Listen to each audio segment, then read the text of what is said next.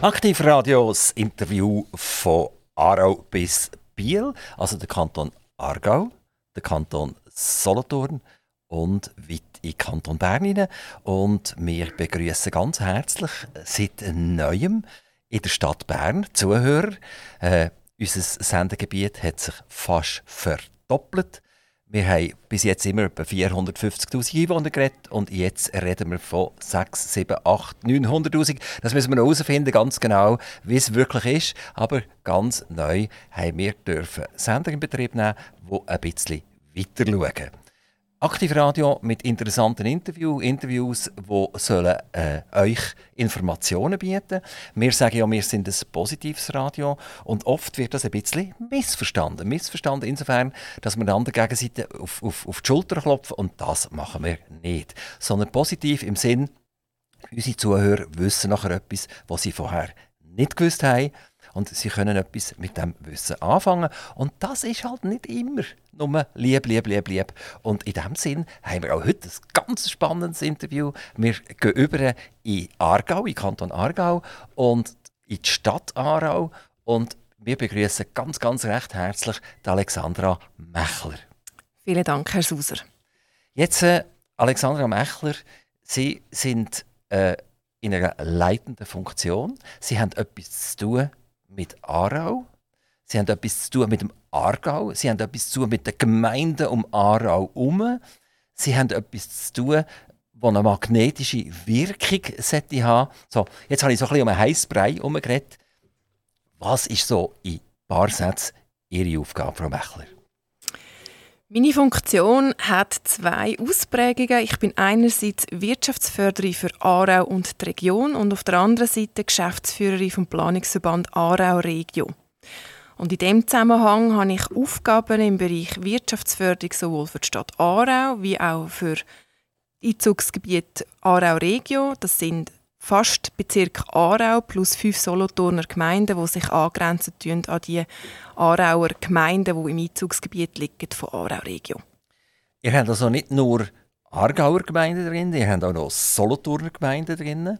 Jetzt gibt es ja auch eine Solothurner Wirtschaftsförderung und Standortförderung. Kommt man sich da gegenseitig ein bisschen ins Gehege? Mit der Wirtschaftsförderung von Olten haben wir einen sehr guten Austausch. Die Gemeinden können themenspezifisch entscheiden, wo das sie welche Schwerpunkte möchten legen und profitieren jetzt in dem Moment sowohl von der Wirtschaftsförderung von Olten wie auch von der Wirtschaftsförderung, Standortförderung von Aarau und Region. Also für Gemeinden ist es ein Vorteil. Alexandra Mechler, der Name Mechler. Was sagt Ihnen der Name Mechler? Klar, klar, Sie heißen so, aber haben Sie irgendeinen historischen Begriff zu dem, zu dem Mechler? Ja, absolut. Ähm, der Begriff Mechler kommt aus der Mark, von der Innerschweiz, Kanton Schweiz.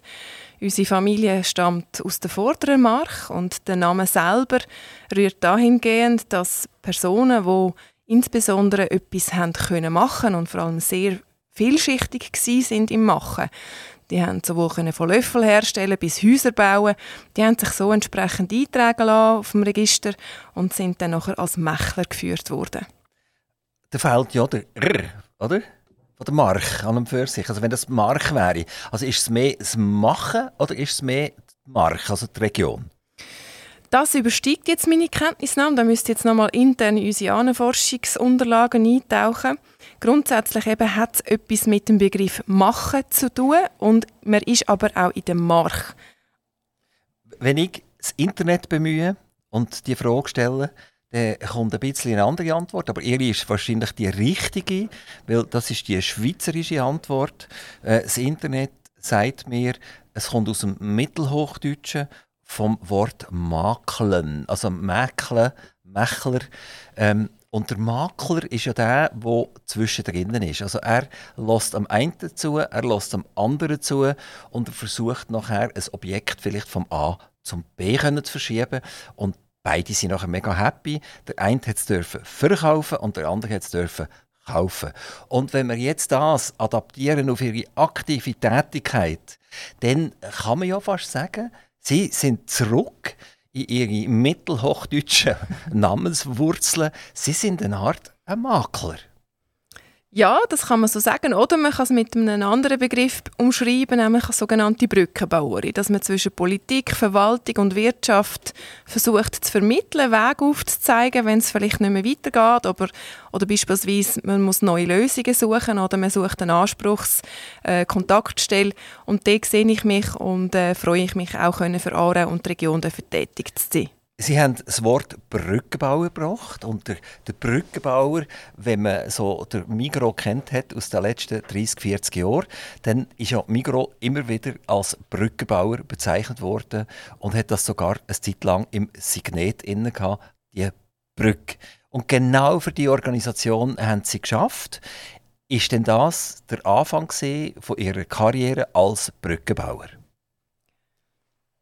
Das ist eine spannende Frage. Ich habe es so eigentlich gar nicht betrachtet. Vielmehr ist es dort darum gegangen, in meiner Funktion in der Mikrogenossenschaft, dass ich können Daten in der Marktforschung analysieren was die Kunden von der Migro gewünscht haben oder vermisst haben. Insofern ist es natürlich eine Brückenfunktion gewesen, dass man von Kundensicht gegenüber einem Migro-Konzern aufzeigen was man vielleicht gut findet, was man schlecht findet.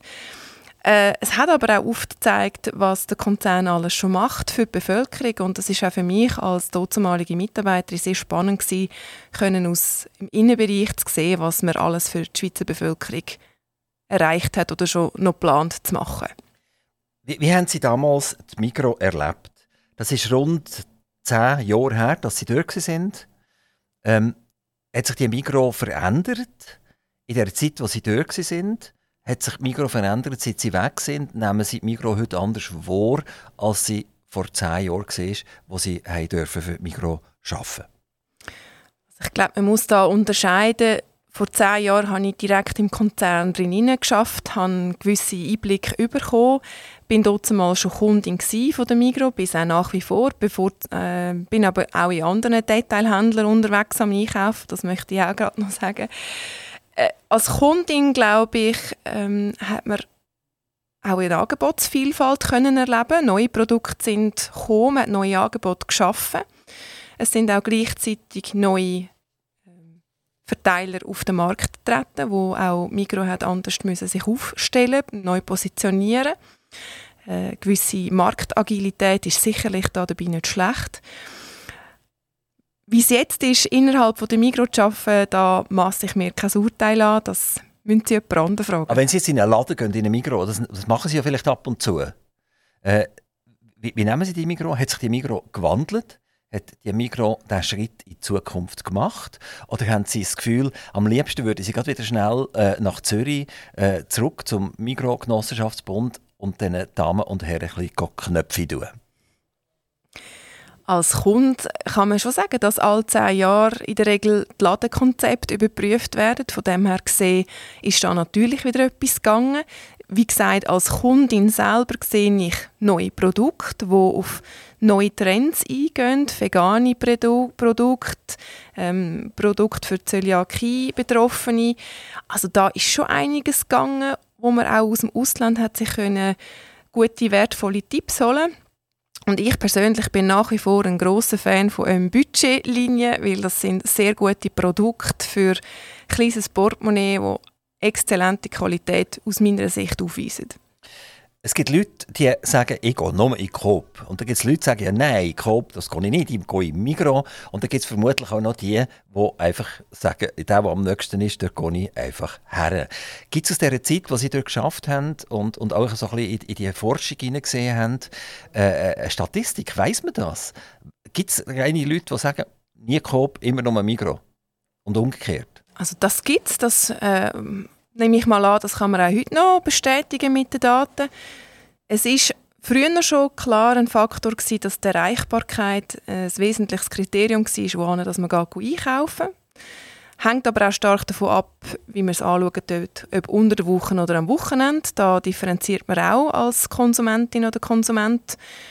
Und von dem her gesehen, ich glaube, um genaue Details und Aussagen können zu machen, da bin ich jetzt zu weit weg, da kenne ich die aktuellen Zahlen nicht und da müssen Sie definitiv nochmal mit der Marktforschung vom MGB in Kontakt treten. Hat Ihre Aktivität und die Arbeit bei der Migro heute noch irgendwie verbunden werden? im Sinn, dass sie äh, in ihrer Region sagen, dort hat es eigentlich noch ein Plätzchen, dass sie würden ihrem alten Arbeitgeber anrufen und sagen, eigentlich hätten wir gerne in diesem Quartier raus, hätten wir noch gerne äh, ein Mikro. Ähm, macht doch das. Wir machen das sogar. Also mir heisst City-Managerin Romana Waller und ich. Sie ist primär für den Innenstadtbereich zuständig von Aarau. Und dort sind wir durchaus auch wieder mit dem Mikrokonzern im Austausch, aber auch mit anderen Detailhändlern, die einen grossen Wunsch haben, vor allem sich auch in der Innenstadt können mit einem Ladenkonzept der Bevölkerung zu präsentieren und entsprechend auch Kunden können zu bedienen. Jetzt würde uns ein bisschen der Werdegang von Ihnen wo, äh, wundern. Jetzt haben wir etwas über den ersten Arbeitgeber gehört, was Sie hatten. Äh, wie, wie ist das gelaufen, die kleine äh, Mechler? Nein, haben Sie, haben Sie vorher schon Mechler geheißen eigentlich? Ja. Oder haben Sie, der Name, Sie, Sie haben ja Familie, Sie sind verheiratet. Den Namen haben Sie behalten. Das ist korrekt, ja. Und Ihr Mann der hat einen anderen Namen. Wie heißt, wie heißt er denn? Mein Mann heißt Benedikt Son. Som? Son. S-O-N? Jawohl. Okay. Ähm, wie, wie, wie ist denn das? Jetzt haben Sie auch äh, einen Bub bekommen. Ich glaube, ganz frisch. Also ich, bin, ich, ich habe gesagt, bevor wir das Mikrofon sind, Sie sehen sehr frisch aus. Das, das Baby ist halbjährig. Das ist korrekt, ja. Unglaublich. Mhm. Hey, wie war die Nacht? Gewesen? Gut, mal, mal, doch. Schläft er durch? Nein, das nicht. Es gibt so Phasen, wo er durchschläft und mal mehr und mal weniger äh, uns braucht. Und jetzt sind wir in einer Phase, wo er einmal in der Nacht kommt. Und wer muss gehen? Wer steht auf? Papi, da Mami? Da wir uns äh, entsprechend abtauschen oder beide miteinander aufstehen, dass es schneller geht. Ihr habt nicht irgendwie ein Kärtchen, das der hergeleitet Der eine hat die rote Karte und der andere die grüne Karte. Nein. Die Nacht bist du dran. nein, nein. Wir schauen, was entsprechend am nächsten Tag los ist, dass man dann sagt, gut, jetzt an dem Tag bin ich vielleicht früher unterwegs, ich wäre froh um Unterstützung und dann helfen wir einander dass vielleicht der eine oder andere ein gewisse Jöppli übernimmt, die länger dauert. Äh, Stichwort Windeln wechseln kann dann manchmal ein bisschen anstrengender sein, als nur den Shoppen geben. Nein, also da wechseln wir uns ab. Was ja spannend wird mit Kindern, die in diesem Jahrtausend geboren sind ähm, und die Eltern im alten Jahrtausend geboren sind, 1900 irgendetwas, das gibt nachher äh, eine ganz interessante Situation, vor allem wenn die Kinder dann wieder Kinder haben. Das heisst, ich bin 1900 geboren und sage, Jesus Maria, bist du alt. Ähm, das haben wir ja schon gehabt, wenn man eine Großmutter oder einen Großvater hatte, der irgendwie 1898 geboren ist, oder? Haben wir gesagt, das kann ja gar nicht wahr sein. Das ist ja Zeit gesehen, weiß doch nicht, von Napoleon und von den französischen Königen etc. Äh, haben Sie sich das schon mal überlegt, dass, dass Ihre eigenen Kinder werden sagen, ähm, das ist ja äh, ganz ein altes Mami. Ja gut, also ich denke, es ist halt der Zahn der Zeit, wo da mitnackt. Äh, wenn mein Sohn dann mal 20 ist, dann bin ich knapp 60. Das ist eine andere Ausgangslage, wie wenn ich jetzt zurückschaue mit meiner Mami, die da 30 war äh, wo sie mich bekommen hat. Nichtsdestotrotz, ich glaube, man kann jeweils von jeder Generation ideal profitieren. Wir von den Jungen, die Alten, äh, haben einen ganz anderen Rucksack. Also ich glaube, da braucht es einen Generationenaustausch und der findet idealerweise in der Familie schon statt. Mütter sind generell ein bisschen älter heute sei das wegen Karriere, wollen arbeiten, wollen sich auch verwirklichen, etwas einbringen in die Familie hinein, mit sehr positiven Aspekten. Ähm, sie sind äh, jetzt 39, wenn ich es richtig gerechnet habe, schnell. Äh, also, ja, so knapp 40. Das ist jetzt unfair von mir, selbstverständlich, das jetzt schon zu sagen. Und äh, kann man sagen, eine ältere Mutter schon mit 40. Alterstechnisch gesehen auf dem Papier ja. Ich bin gedanklich noch sehr jung und fit auch zum Glück. Also von dem her gesehen, ich finde äh, die Aussage, äh, dass sich Frauen wollen, verwirklichen ein bisschen äh, provokativ. Ich denke, die Frauen dürfen und müssen selber können bestimmen, wie ihr Werdegang soll sein und auch entsprechend dürfen bestimmen, wenn sie welche Phase von ihrem Leben einläuten wollen. Das ist eine grosse Veränderung selbstverständlich in den letzten, sagen wir, 40 Jahren jetzt mit den Kitas, die man heute hat, die man früher nicht hatte. Es hat vielleicht mal eine Spielgruppe gegeben oder so etwas. Und heute ist es so, dass vielleicht beide arbeiten. Und das bedeutet, dass man entweder Hilfe hat von der Familie, von den ihren Eltern oder den Eltern von ihrem Mann oder eben eine Kita zum Beispiel. Das ist auch wieder eine finanzielle Geschichte. Das heißt, man muss mehr verdienen, um die Kita zu finanzieren. Schauen Sie das als positiv an, wie das, wie das abgeht? Ist das für Kinder positiv? Ist das für die Eltern positiv? Ist das eine, Veränderung, wo man kann sagen kann, die ist eigentlich gut? Das, ist schon lange nachgesehen, dass das so ist. Alle arbeiten, Kinder gehen außer Haus und man hat mehr oder weniger äh, das Wochenende miteinander. Also es sind jetzt sehr viele Fragen. Gewesen. Ich versuche jetzt nochmal nach dies nach die ein oder andere zu beantworten. Sonst dürfen Sie mich da gerne nochmal äh, aufdatieren. Die erste Frage, ob ich es sinnvoll finde, dass wir jetzt können unseren Sohn in die Kita bringen Ja, ich finde das sehr wertvoll. Ich finde, das ist ein guter Austausch. Er lernt da schon früh sich zu sozialisieren mit anderen Kindern. Ähm, bin ich dankbar, dass wir das Angebot haben als Familie. Aus persönlicher Sicht gesehen, ja, absolut. Ich möchte nicht missen, das Angebot. Ich bin auch dankbar, dass wir einen Platz bekommen haben, was auch nicht selbstverständlich ist. Und ich glaube, was auch wichtig also, ihr ist... habt jetzt schon einen Platz? Ja, mein Sohn geht, oder unser Sohn geht jetzt schon in die Kita und ist jetzt schon voll dabei und freut sich jeden Tag. Also mit sechs Monaten? Ja, das ist richtig. Wann fängt man an zu laufen? Etwa? Oh, das ist kindspezifisch abhängig. Das kann in den nächsten paar Monaten passieren. Ich glaube, ab dem 8. oder 9. Monat kann das schon vorkommen. Aber das heißt, er ist ja jetzt wirklich noch ein kleines Baby an und für sich. Und äh, also muss man ja noch Windeln wechseln und all die Sachen. Also das ist, das ist eine, eine, eine klein, nicht ein Kleinkind, das ist eine Babybetreuung, oder? Die, kann man da schon eine Sozialisierung machen mit einem halbjährigen Kind überhaupt? Merken die von anderen etwas? Ja, absolut. Also unser Sohn findet das super, wenn da links und rechts etwas läuft und die größeren Kinder auch mit ihm spielen. Er schaut ganz früh schon gewisse Aspekte ab, äh, gute wie auch negative. Und äh, nein, wir, wir sind überzeugt dafür, davon, dass das absolut für ihn das Richtige ist und auch für uns ähm, wirklich eine gute Möglichkeit ist, zum weiterhin zu arbeiten. Wie, wie funktioniert denn der Ablauf, wenn Sie jetzt beide früh raus müssen? Dann Sie ein Kind? Um, um welche Zeit kann man da in die Kita gehen? Wir haben eine sehr formidable Kita. Wir können das Kind zwischen dem 7 und dem halb 9, 9 in die Kita bringen und am Abend von 4 bis halb 7 wiederholen. Und äh, wie merkt man die Veränderung nachher? Ist, ist, ist er dann schon sehr müde, weil er schon den ganzen Tag spielen mit anderen Kindern zusammen?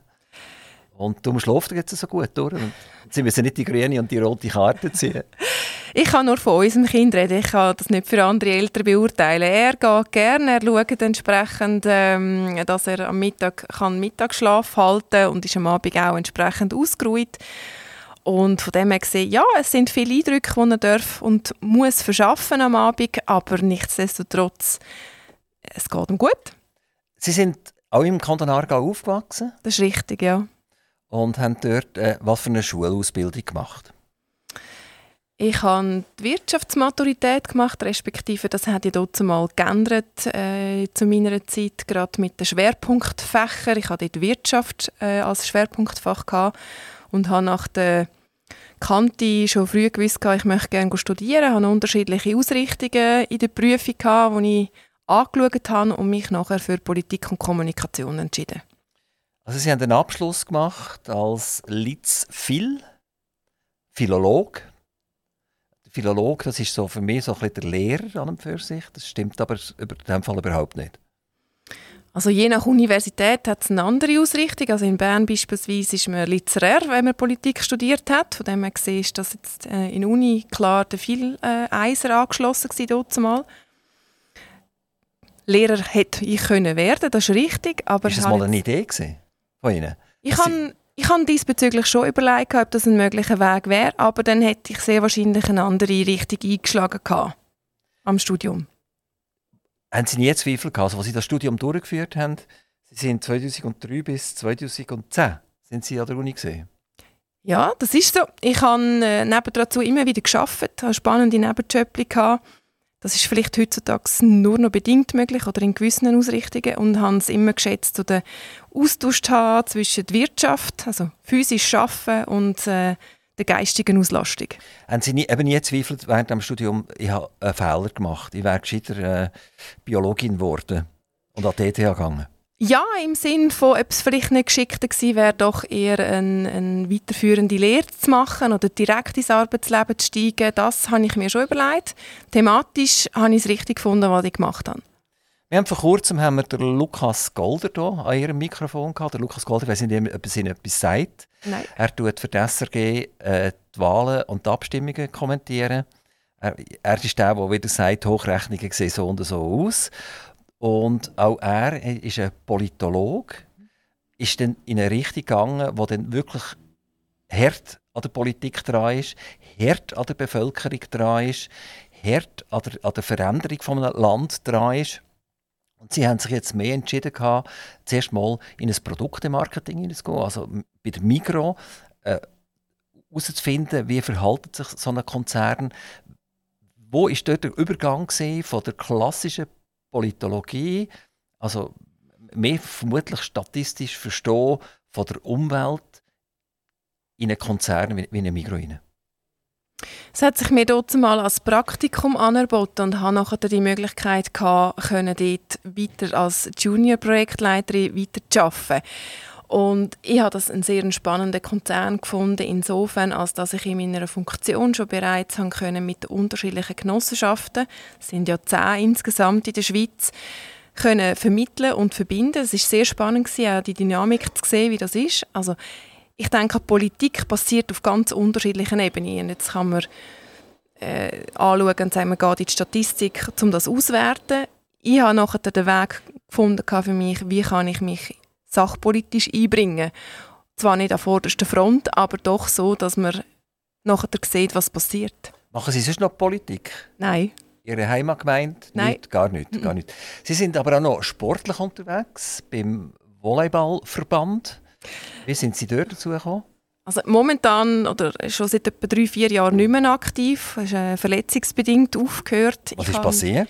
Schulterproblem, äh, aufs Mal nicht mehr können entsprechenden Service machen oder äh, ja, spielen. Also Sie sind nicht nur beim Verband aktiv gewesen, Ich bin nicht im Verband aktiv ah, Ich bin, nein, nicht? ich bin nicht im Volleyballverband aktiv gewesen. Ich bin im Vereins, äh, in der Vereinsleitung aktiv gewesen, dort mal von der Volleyball, vom Volleyballteam in Bonstedt. Also Volleyball ist nicht organisatorisch für Sie gewesen, mehr oder weniger, sondern mehr, mehr wirklich sportlich? Ich habe im Hintergrund für den Verein immer wieder gewisse Ämter übernommen, aber ich bin jetzt nicht im Verband äh, in der Vereinsleitung gewesen, nein, nicht mehr. Es, es ist, jetzt geht es wieder zum Brückenbauer, oder? Mhm. Beim Volleyball muss man übers Netz spielen. Beim, beim Brückenbauer ist es mehr so die Idee, dass sich der vorne und hinten an der Brücke versteht gegenseitig. Und beim Volleyball will man ja das Gegenteil, oder? Dort will man ja den Ball übers Netz überbringen, also über die Brücke überbringen und ist happy, wenn der andere es nicht fangen kann.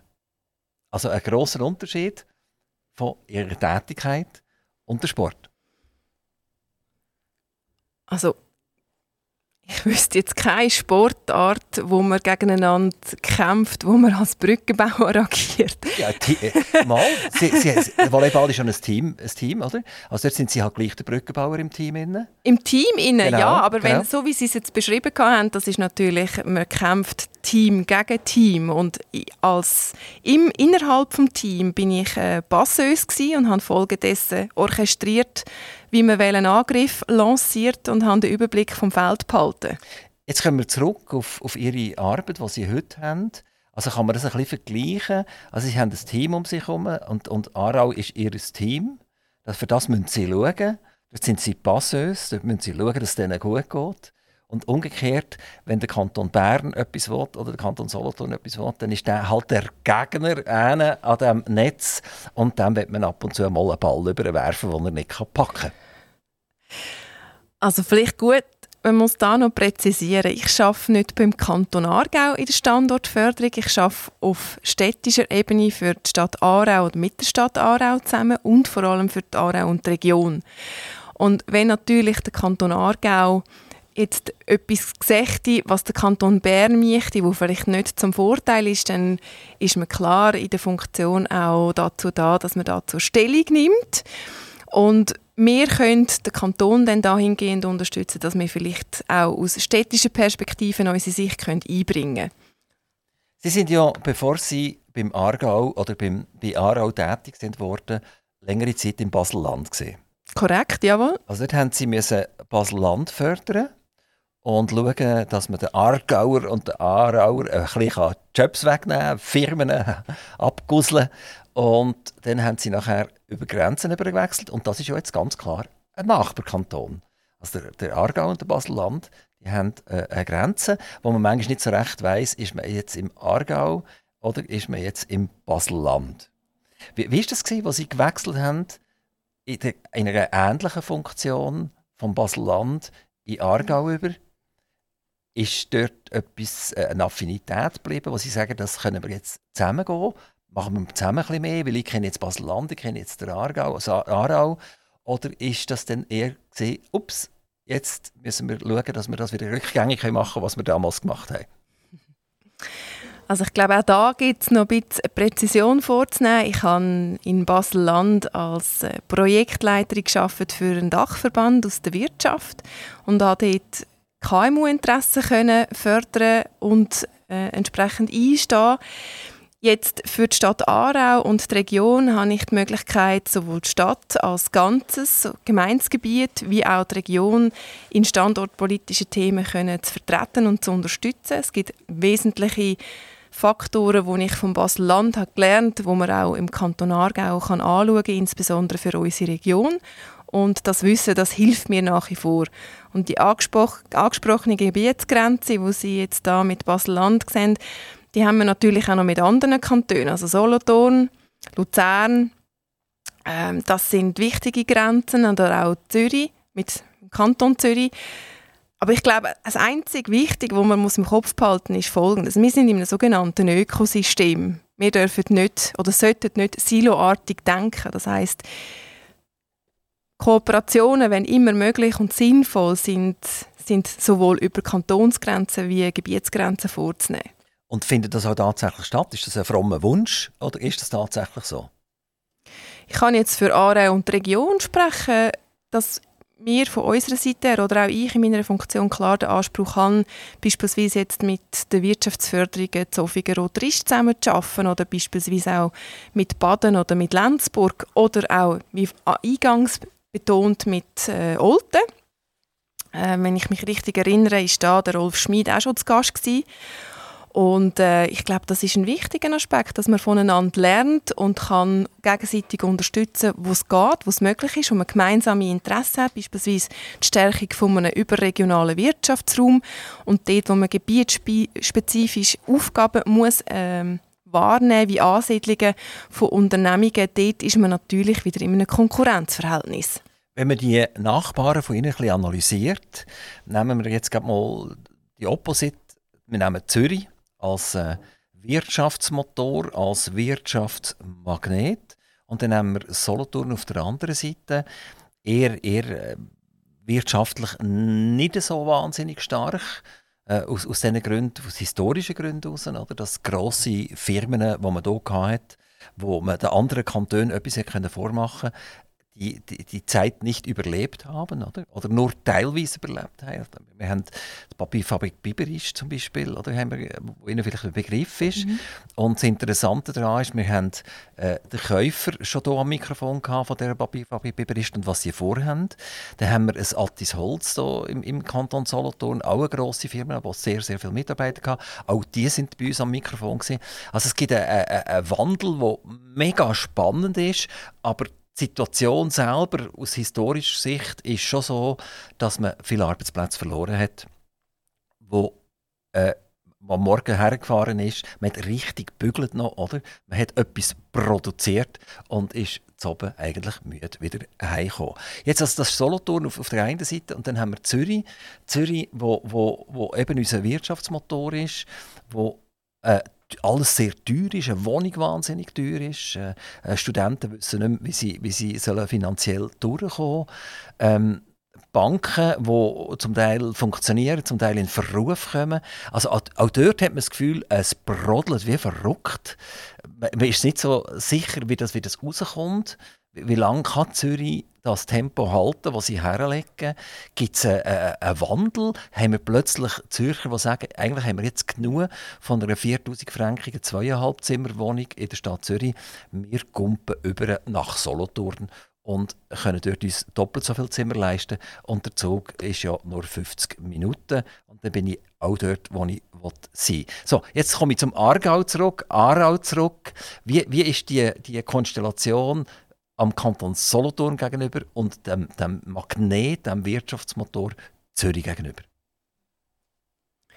Aarau ist grundsätzlich ja im Herzen von sehr vielen grossen Wirtschaftsregionen. Ähm, wir sind mit Zürich sehr gut verbunden. Wir haben mit Basel einen direkten Zug, Luzern Zug. Äh, und von dem her gesehen, und natürlich auch Bern, wir sind in einem sehr guten Einzugsgebiet und können davon profitieren, dass wir sehr schnell sehr gute Fachkräfte können anholen können.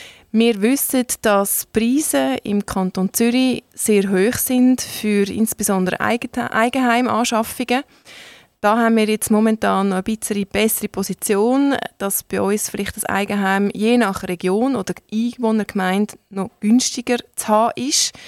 Wenn man aber anschauen tut, ähm, wenn man in Aarau selber ein Eigenheim möchte, dann ist es auch relativ teuer. Gewisse Gebiete sind äh, schlichtweg ja, über Jahre hinweg nicht mehr grosser Entwicklung ausgesetzt, im Sinne von, dass da halt einfach sehr viel, also wir haben keine Leerwohnungen oder auch keine Leerstände, fast keine Leerstände. Und Aarau hat diesbezüglich eine Wohnstrategie erarbeitet, um dem entgegenwirken, sowohl für gute, bezahlbare Wohnungen äh, im Mietsegment wie aber auch im Eigenheim. Und da erhoffen wir uns eben auch entsprechend können Fachkräfte oder gut zahlende Steuerzahler zu uns zu holen, die vom Angebot insgesamt sehr positiv äh, überrascht werden sein, was wir bieten können in Aarau und vor allem auch in der Region. Sind das denn eben sehr, sehr oft Leute, die in Zürich arbeiten? Es sind Personen, die einerseits in Zürich arbeiten, ähm, die dann da ein Eigenheim suchen oder eine Wohnung suchen, aber auch die Möglichkeit vor allem, möglichst in vielen Regionen sehr schnell zu, äh, zu reisen. Das ist ganz klar so. Und das sehen wir auch bei Firmen, die bei uns einen Platz suchen und nicht immer finden, dass sie die Erreichbarkeit sehr schätzen und von dem eigentlich noch viel stärker möchten profitieren. Auf einer Webseite habe ich so einen Stern gefunden, Aarau in der Mitte, und da sieht man viele Flughafen, Zürich, Bern, Zug, Basel und so weiter und so fort. Und dort fehlt der Pfeil nach Solothurn.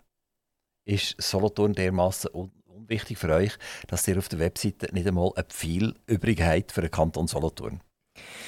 Es geht darum, dass wir insbesondere internationale Firmen oder international tätige Firmen möchten aufzeigen, wie schnell ist man in gewissen Wirtschaftsmetropolen. Und dazu ist es auch entscheidend gewesen, um aufzuzeigen, wie schnell ist man an den einzelnen Flughäfen und grossen Zentren. Solothurn können wir sehr gerne aufnehmen. Genau, muss unbedingt rein. Biel muss auch noch rein, das ist auch ganz wichtig, ist auch in unserem Sendegebiet. Die Stadt Bern ist drauf. Ähm, wie wie geht es der Stadt Aarau generell? Nicht nur jetzt äh, im Sinn von, von Laden, also dass der Migro eben dort herkommt, sondern eben auch äh, generell das Einkaufen, Büro, vielleicht halt auch Industrie auf Aarauer Boden. Wie, wie zufrieden sind Sie? Wie ist die Auslastung? Oder was muss dringend verbessert werden? Also, man muss da vielleicht differenzieren. Wir sind einerseits zuständig für Innenstadt-Altstadtbelebung mit der Romana Walle, wie gesagt, als City Managerin. Und da können wir erfreulicherweise mitteilen, dass wir fast keine Leerstände haben und auch immer noch Interessenten haben auf einer Warteliste, die gerne auf Aarau kommen Und wir leider müssen vertrösten, dass wir momentan keine Flächen für sie bereitstellen können. Je nachdem, wer man fragt, könnte man den einen oder anderen Detailisten holen oder ein spezielles Fachgeschäft. Da arbeiten wir dran und da sind wir auch sehr dankbar für die wertvollen Informationen und Inputs, die wir bekommen. In Bezug auf Wirtschaftsunternehmungen haben wir zwei, drei grosse Cluster ansiedend. Das ist einerseits der Gesundheitsbereich mit grossen Spitälern im Kantonsspital Aarau, den Hirslanden und Kliniken, wo das Angebot ideal ergänzen, aber auch MedTech-Unternehmungen wie Smith Nephew, Carbogen Amcis, wo, wo da das Angebot auch im Industriebereich sehr hoch halten und für uns auch wertvoll ist, dass wir Produktionsstätten mitten in der Stadt Aarau haben können. Und auf der anderen Seite haben wir auch Cluster im Energiebereich wie Cleantech, Gebäudetechnik, ähm, wo wir dankbar sind, dass wir so innovative Unternehmungen mit auf dem Platz Aarau haben, wie beispielsweise FTH Martignoni, die schweizweit einen sehr guten Ruf haben und dann auch international tätig sind. Wie sieht es aus in der Altstadt selber? Man hat immer mehr Altstädte oder Innenzentren, die, die ein bisschen Mühe bekommen, indem die Leute nicht mehr in die Stadt fahren. Sie können nicht parkieren, sie müssen irgendwie in ein Parkhaus gehen, das ist vielleicht auch noch ausgebucht. Äh, online wird immer mehr gehandelt. Wie, wie sieht es aus mit den Flächen in der Stadt Aarau? Also wie schon vorgängig erwähnt, wir haben fast keinen Leerstand. Das ist erfreulich, weil durch das ähm, haben wir nichts, wo an der Attraktivität Schaden tut, im Sinne von, es ist nichts langweiliger als ein leeres Schaufenster vor einem zu haben und keine Belebung in dem Gebäude. Der der Mietermix der ist, glaube ich, immer eine Aufgabe, dass man den im Auge behalten tut, um eine spannende Einkaufssituation für die Bevölkerung zu schaffen. Ähm, wenn ich mich orientieren über Aargau, über Aarau, kantonal, städtisch, wenn ich jetzt ein Außenstehender bin, also ich kenne den Kanton nicht, ich kenne die Stadt nicht, sondern ich bin so ein bisschen am evaluieren, wo will ich her, ich komme in die Schweiz, äh, und jetzt gehe ich selbstverständlich aufs Internet drauf. Und jetzt muss ich sogar als Moderator hier sagen, äh, ich bin selber nicht rausgekommen. Ich habe dann einfach ein bisschen recherchieren und ich sage mir immer, ich will nicht stundenlang mich vorbereiten für ein Interview, sondern das muss eigentlich in 15 bis 30 Minuten muss die Vorbereitung durch sein und dann habe ich ein interessantes Gespräch. Und ich habe es nicht geschafft, jetzt aus all diesen Angeboten heraus und Organisationen und Stiftungen und Regierung, wo irgendeine Stiftung wieder einen Auftrag erteilt, ich habe keine Chance gehabt, den Überblick zu behalten. Es ist sehr viel drauf, wo so, äh, so ein bisschen Schönfärberei ist. Oder? Wir sind im Herzen der Schweiz. Oder? Das, das, also wenn wir auf Solothurn gehen, sind die auch im Herzen von der Schweiz. Und wenn wir auf Bern gehen, sind die auch im Herzen von der Schweiz. Oder?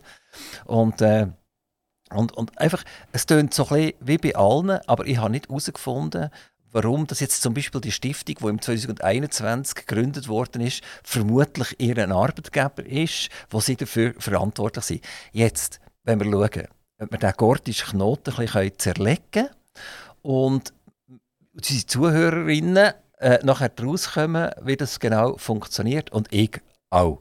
Ich bin gespannt. Ich lasse zu. Gut, vielleicht gerade von oben ab gesprochen. Wir haben, wie gesagt, den Kanton Aargau, wo auch eine kantonale Standortförderung führt mit einem entsprechenden Team, wo für internationale Ansiedlungen primär die erste Anlaufstelle ist. Und dann ist es so, dass je nach Stadt, je nach Region zusätzlich eine städtische oder eine regionale Standortförderung auffindbar ist, respektive vorhanden ist. Beispielsweise jetzt eben, wie gesagt, in Aarau, in Zofingen, in Baden, in Lenzburg hat man städtische Organisationen, die Standortförderungen aufnehmen. Und die Organisation von den einzelnen Standortförderungen auf städtischer oder regionaler Ebene ist unterschiedlich gehandhabt, aber vielfach im Mandatsverhältnis geführt, von der Stadt in Auftrag gegeben, ausgelagert, wie jetzt in unserem konkreten Fall, an die Stiftung Aarau Standortförderung. Äh, ganz kleine Zwischenfrage. Wem gehört die Stiftung? Also, gut, die Stiftung gehört ja theoretisch niemandem, das ist in sich selber eine Körperschaft. Aber wer, war der Gründer von dieser Stiftung und warum hat man eine Stiftung gemacht? Also, die Stiftung ist insofern ähm, die jetzt gängige Rechtsform geworden, weil der vorgängige, oder die vorgängige Rechtsform ist ein Verein gewesen. Primär aus den Mitgliedern, die sich ergeben haben, früher aus dem Verkehrsverein. Die Stadt Aarau hat schon früh an Standortmarketing Tourismus, äh, Tourismusförderung ausgelagert gehabt. und dort ist auch, wie gesagt, die Geschäftsführung drin vom Verkehrsverein. Soweit noch klar? Habe ich Sie noch? Ja, oder sind ja, Sie schon verloren? Äh, ein bisschen, ein bisschen, ein bisschen, ein bisschen. Also, ich, ich habe es kapiert. Es gibt mehrere Städte im Aargau. Die Städte führen unabhängige Standortförderungen. Und jetzt gehen wir auf die eine los, das ist Aarau.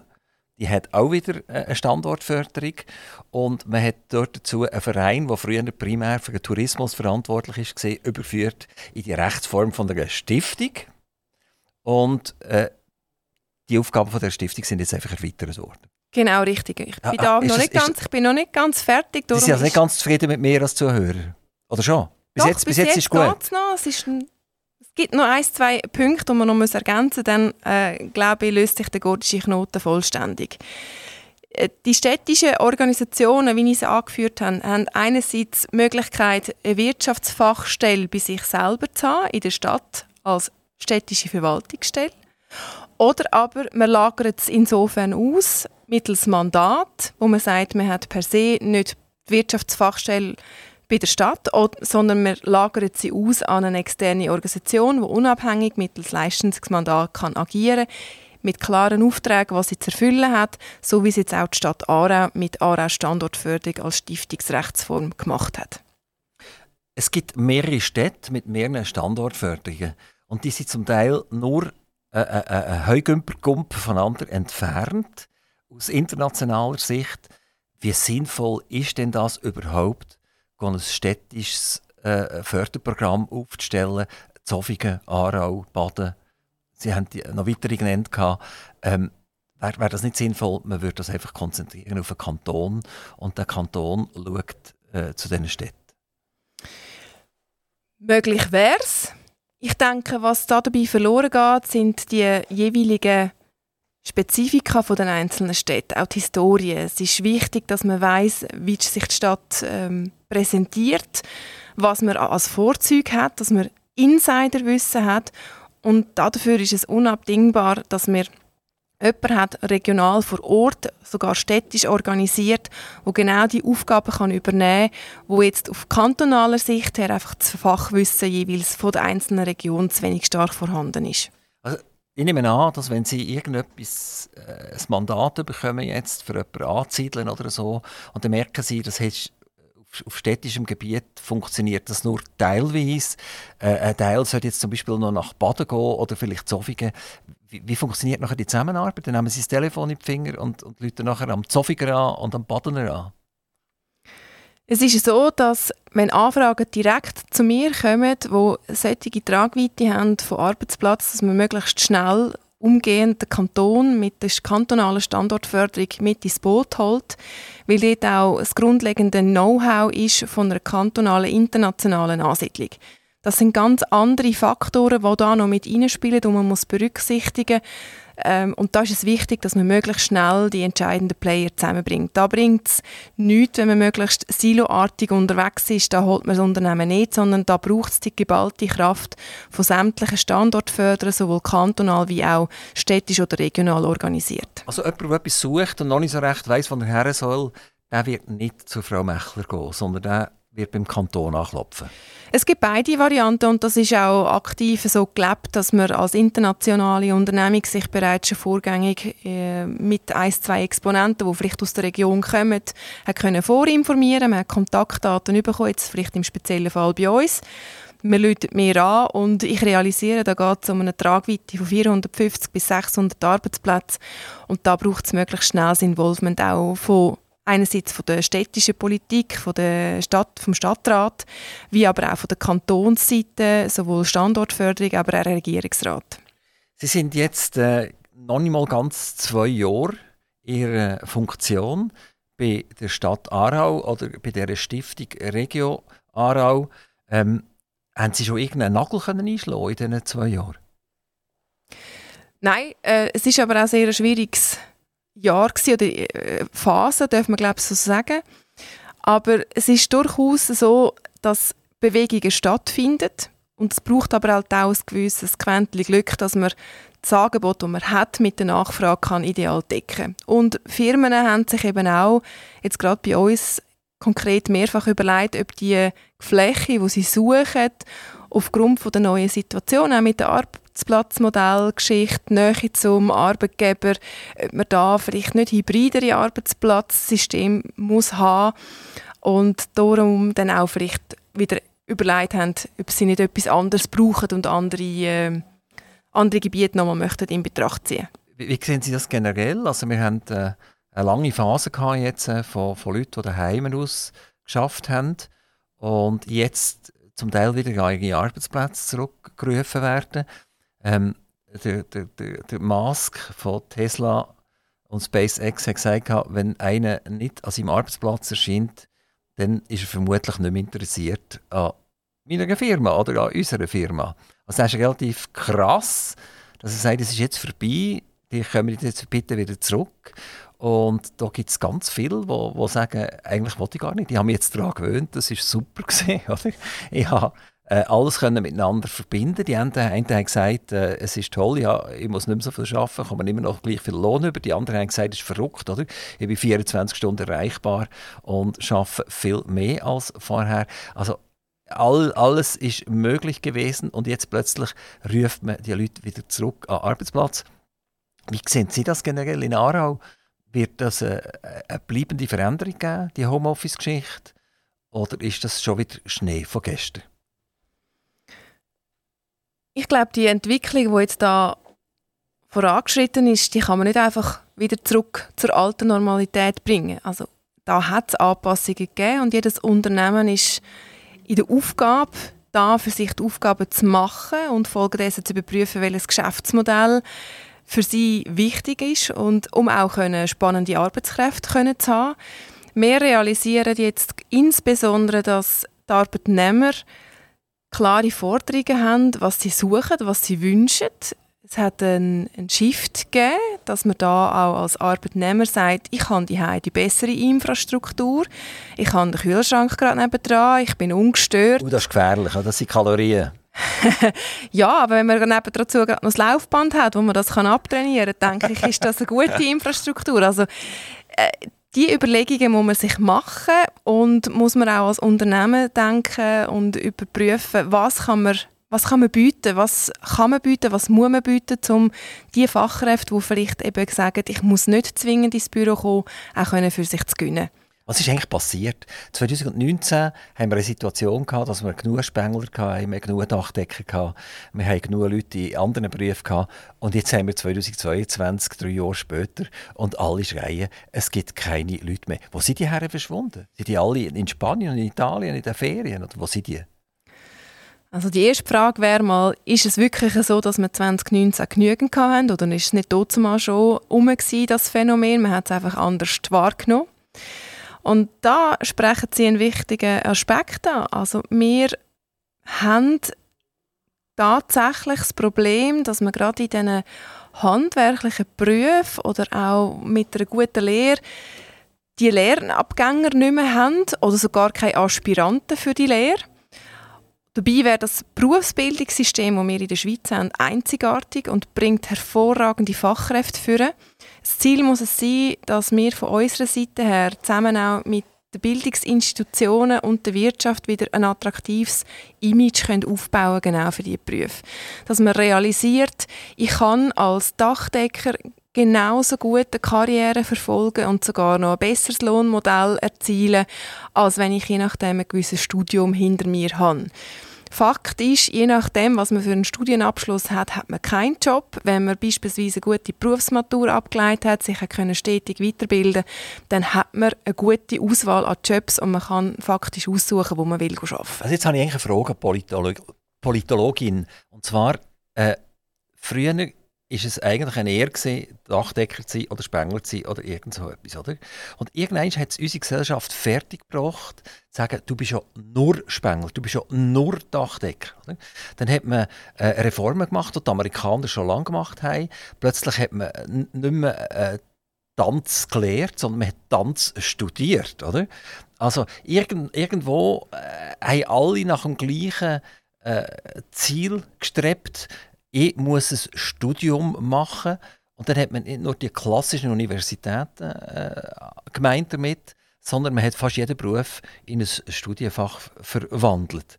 Jetzt, Sie haben jetzt gerade ein, Baby bekommen. Ich denke an, an eine Hebamme zum Beispiel, wo, wo, wo wahrscheinlich ein, ein sehr äh, menschlicher Beruf ist, sehr nah an den Eltern dran ist. Die, die haben alle ein Problem. Das Baby kommt jetzt dann auf die Welt. wenn die wenn die Hebamme einfach eine studierte Dame ist, oder? wo, wo, wo sagt jetzt, Tom Papi, jetzt musst du noch dort, jetzt musst du noch dort, musst du noch dieses und so weiter. Oder? Also das einfach theoretisch anschaut, dann hätte ja gar niemand gewonnen. Also das jetzt, hat jetzt nichts mit Standortförderung Aarau zu tun, also das ist meine Frage an die Politologin. Ähm, ist, das, ist das ein guter Weg, wo wir da sind? So wie ich es angesprochen habe, ich finde es extrem wichtig, dass man die duale Berufsbildung oder den dualen Berufsbildungsweg stärkt. Das Modell, das wir haben, das einzigartig ist in der Schweiz, dass man das so auch entsprechend kommuniziert, dass das ein, ein Weg ist, der sehr viel Wert hat. Und dass man da sagt, ein Studium ist je nach Person das Richtige und nicht der einzige wahre Weg. Es soll jedem selber überlassen sein und für das ist auch das Schweizer Schulsystem, Bildungssystem genug durchlässig, dass man sich da entsprechend kann weiterbilden und seinen Weg kann gehen. Noch eines, man muss, glaube ich, wieder die Attraktivität hervorbringen, dass wir in einem Beruf, wo handwerklich orientiert ist, nicht zwingend ein Studium brauchen, wo ähm, fernab von der Sache ist, sondern dass man wirklich schaut, was sind die Bedürfnisse, was braucht auch die Wirtschaft, was braucht es für den Beruf in der Ausbildung, sodass man möglichst schnell gute Leute nachziehen können, um den Fachkräftemangel, den wir haben, können minimieren und auf lange Sicht eben aus wieder auch optimieren. Das Ganze kommt mir so ein bisschen vor wie auf einer Autobahn und wir haben die falsche Ausfahrt genommen. Und, aber das ist auch schon wieder eine Autobahn und auf dieser Autobahn kann ich ja nicht den Rückwärtsgang rein tun, sonst tätscht es. Ähm, Gibt es aus Ihrer Sicht eine neue Ausfahrt von der Autobahn, die uns wieder in eine, in eine vernünftige Situation zurückbringt? Ein wichtiger Aspekt ist aus meiner Sicht einmal Kommunikation, dass man hervorhebt, was man für Möglichkeiten hat mit der Berufsbildung. Und vor allem auch, wo man finanziell zu liegen kommt. Ich bin im Gespräch mit zwei, drei Jugendlichen vielmals mit grossen Augen angeschaut worden, wo ich dann gesagt habe, weißt, wenn du eine gute Ausbildung hast im fachlichen Bereich, hast du je nach Ausbildungsstand 15.000 Franken im Monat auf dem Konto. Und das sind Zahlen, die sie primär vermuten bei einem, bei einem Studienabschluss, aber nicht je nachdem bei einer Ausbildung als fachlicher Handwerker oder Maurer also, und das sind eben schon auch Aspekte, die man wieder klar muss hervorheben muss. Da gibt es Erfolgsmodelle und die sind nicht nur an einzelnen Personen auszumachen, sondern das ist grundsätzlich möglich, eine sehr gute Laufbahn auch mit finanzieller Entschädigung können einzuschlagen. Also zuletzt gipfelt alles eigentlich bei der finanziellen Entschädigung. Es ist ein großer Bestandteil. Wenn ich sehe, wie die Jugendlichen miteinander diskutieren, was verdienst du in der Lehre, äh, wie stark musst du arbeiten und dann hast du äh, einen, einen Kanti-Schüler oder beispielsweise einen Uni-Absolvent, wo, wenn er ins Berufsleben einsteigt, einen gewissen Grundlohn hat. Äh, das ist Thema, das wird diskutiert. Ich glaube, das kann man nicht von der Hand weisen, dass man das auch entsprechend muss herausheben, hervorstellen und sagen, schau, nebst dem Lohn, der dich erwartet, hast du auch die und die Möglichkeiten. Aber wird nicht die Schere zwischen Europa und der Schweiz halt nochmal massiv aufgehen? Also wenn Sie sättige Zahlen nennen äh, und für einen Handwerker, dann wird der Stundenlohn für einen Spengler, der bei mir kommt, kommt eine neue Dusche rein tun, ins Absurde aufsteigen. Ähm, das, ist das überhaupt irgendwie realistisch, so etwas? Und es gibt immer Aktion und Reaktion. Oder? Und dann muss ich ein Haus bauen und dann kostet das Land schon viel extrem viel mehr und da, da kostet jetzt der, der Stahlbeton kostet noch viel mehr und, und jetzt gehen die Löhne von, von den Handwerkern auch noch extrem das Loch auf. Das bedeutet äh, Hyperinflation fast. Oder? Auf der anderen Seite kann man sagen, der, der effektiv Wert schafft, bekommt nicht den Lohn über, den er effektiv vielleicht bekommen sollte. Also ähm, es ist eine ganz schwierige Situation, wo wir drin sind. Mhm. Und Aarau allein kann ja das nicht lösen. Kommen wir ganz kurz zurück nochmal auf Aarau. Ähm, Sie haben Basel-Land äh, in einer Funktion gesehen. Sie sehen jetzt Aarau in einer Funktion. Sie sind happy, wo Sie sind dort. Und wo würde Sie sagen, so mit ganz kurzen Sätzen, warum lohnt es sich nach Aarau zu kommen? Aarau überrascht und überrascht so in vielen Bereichen. Sowohl in touristischen Angeboten, in den städtischen Angeboten. Ich glaube, wir werden unterschätzt und das nehmen wir so wahr. Das ist schon vielfach das Feedback gewesen. und folgedessen nutzen wir die Zeit, um dann links und rechts können zu überholen. Alexander Bechler, wir sind fast fertig mit dem Interview, leider. Äh, es war spannend, gewesen, oder? Die, die vielen Facetten, die wir haben können anpacken miteinander. Ähm, zuletzt ist noch der Wunsch, den ich darf das Mikrofon für Sie aufmachen wo ich keine Frage stelle. Der, der Wunsch sollte nicht über 30 Sekunden gehen und er sollte nicht unbedingt global sein, irgendwie eine Kriegssituation, äh, weltpolitische Situation etc., sondern ein Wunsch, der sich auf Ihre Familie, auf Aarau bezieht, auf Ihre Region bezieht. Ich lasse schnell den Jingle ab und dann hören wir uns wieder. Das Mikrofon ist offen für Alexandra Mechler, die Maklerin von Aarau, die schaut, dass es allen gut geht, dass der A mit dem B und der B mit dem A gut kann. Alexandra Mechler. Ja, wenn ich einen Wunsch dürfte anbringen, dann wäre es sicherlich dahingehend, dass wir in Aarau und der Region unser Potenzial, das wir haben, können vollumfänglich ausschöpfen und weitere Unternehmungen, Personen, Bevölkerung können überraschen, positiver Natur, dass wir da entsprechend können, noch weiter qualitativ wachsen und uns können entwickeln. Und persönlich wünsche ich mir und meiner Familie, dass wir uns können gesund ja, durchs Leben bringen, dass wir gemeinsame Stunden können verbringen und es gut haben miteinander. Und ich sehe mich eben mehr im Bereich von Macherin und weniger von Mäklerin. Alexandra Mechler, ganz, ganz herzlichen Dank, dass Sie vorbeigekommen sind. Tun Sie die allerliebsten Grüße von Zuchwil, von der Autobahnausfahrt Solothurn Ost, wo unser Studio ist, ähm, überbringen nach Aarau. Wir haben sehr sympathische äh, Leute begrüßen aus dem Aargau. Und äh, ja, der Aargau könnte schon eine Nummer werden. Oder ist eine Nummer. Merci vielmals, dass Sie vorbeigekommen sind.